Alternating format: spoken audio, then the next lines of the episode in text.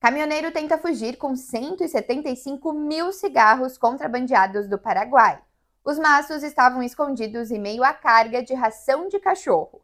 No Minuto Diarinho tem esse e outros destaques desta terça-feira. A carga foi apreendida pela Receita Federal na região da Grande Florianópolis e avaliada em 875 mil reais. O motorista foi preso em flagrante. Além disso, será cobrada multa de R$ 2,00 por maço de cigarro apreendido.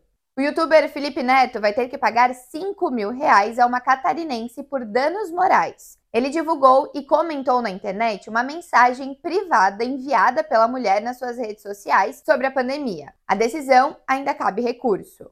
O Instituto de Saúde Santa Clara, gestor do Hospital Infantil Pequeno Anjo, em Itajaí, abriu uma investigação interna para apurar responsabilidades sobre o ocorrido com a paciente de dois anos que ficou com uma gase dentro do corpo após uma cirurgia no hospital. A mãe da menina denunciou o caso ao Diarinho. Leia mais detalhes e outras notícias em diarinho.net, com oferecimento Promenac Motos Honda.